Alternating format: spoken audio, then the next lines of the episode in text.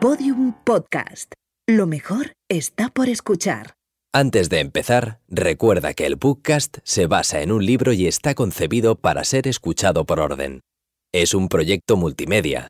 Si visitas la página soynuriaperez.com barra bookcast, podrás ver todas las imágenes que se mencionan a lo largo de la historia y la disfrutarás mucho más. Querido Manuel, esta mañana he escuchado al periodista Anderson Cooper hablar sobre su madre, la gran Gloria Vanderbilt.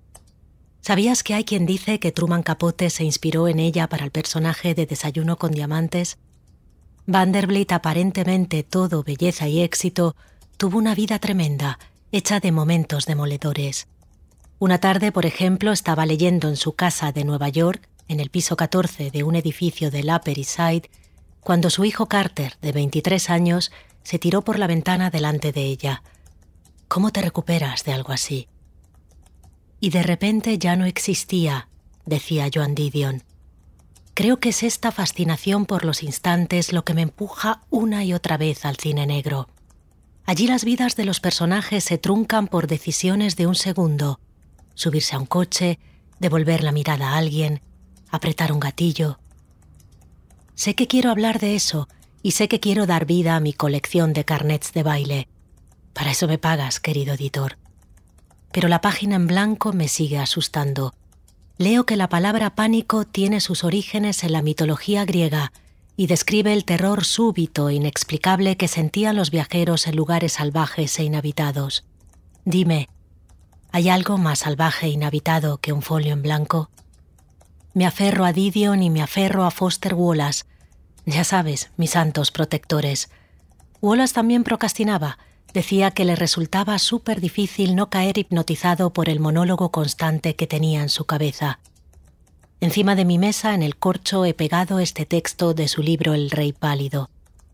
Caballeros, bienvenidos al mundo de la realidad. Aquí no hay público, no hay nadie para aplaudirlos ni para admirarlos. No hay nadie para verlos, ¿entienden? Esta es la verdad. El heroísmo verdadero no recibe ninguna ovación y no entretiene a nadie. Nadie hace cola para verlo. A nadie le interesa. Es así, Manuel. Sé que no hay más remedio que echarse a la piscina y probar a nadar. Una palabra tras una palabra tras una palabra es poder, que decía tu querida Margaret Atwood.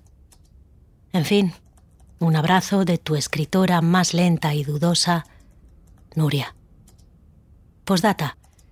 En esta procrastinación en la que me tiene envuelta el miedo me ha dado por hacer lo mismo que en su día hicieron George Eliot y su compañero, George Lewis, poner a las cosas de casa nombres de libros. He llamado follas novas a la vajilla de sargadelos, tenemos que hablar de Kevin al sofá del salón, otra vuelta de tuerca a la caja de herramientas, y lo que quiero decir a mi cuaderno de notas. Prueba, es divertido. Postdata 2. Que sí, que sí, prometo enviarte el prefacio hoy mismo.